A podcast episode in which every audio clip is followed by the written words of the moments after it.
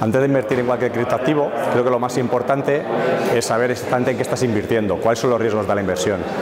Más o menos es conocido el potencial de la inversión en criptomonedas, que ha sido bastante interesante en los últimos años, pero poca gente es consciente de los riesgos que asume cuando invierte directamente en activos de alto, de alto riesgo como estos. Creo que es la parte más interesante. Hay que hacer una due diligence importante y no es nada fácil de saber exactamente cuál es la información que hay que buscar y cuáles son las fuentes. Vemos que es muy distinto a los mercados a los que estamos acostumbrados.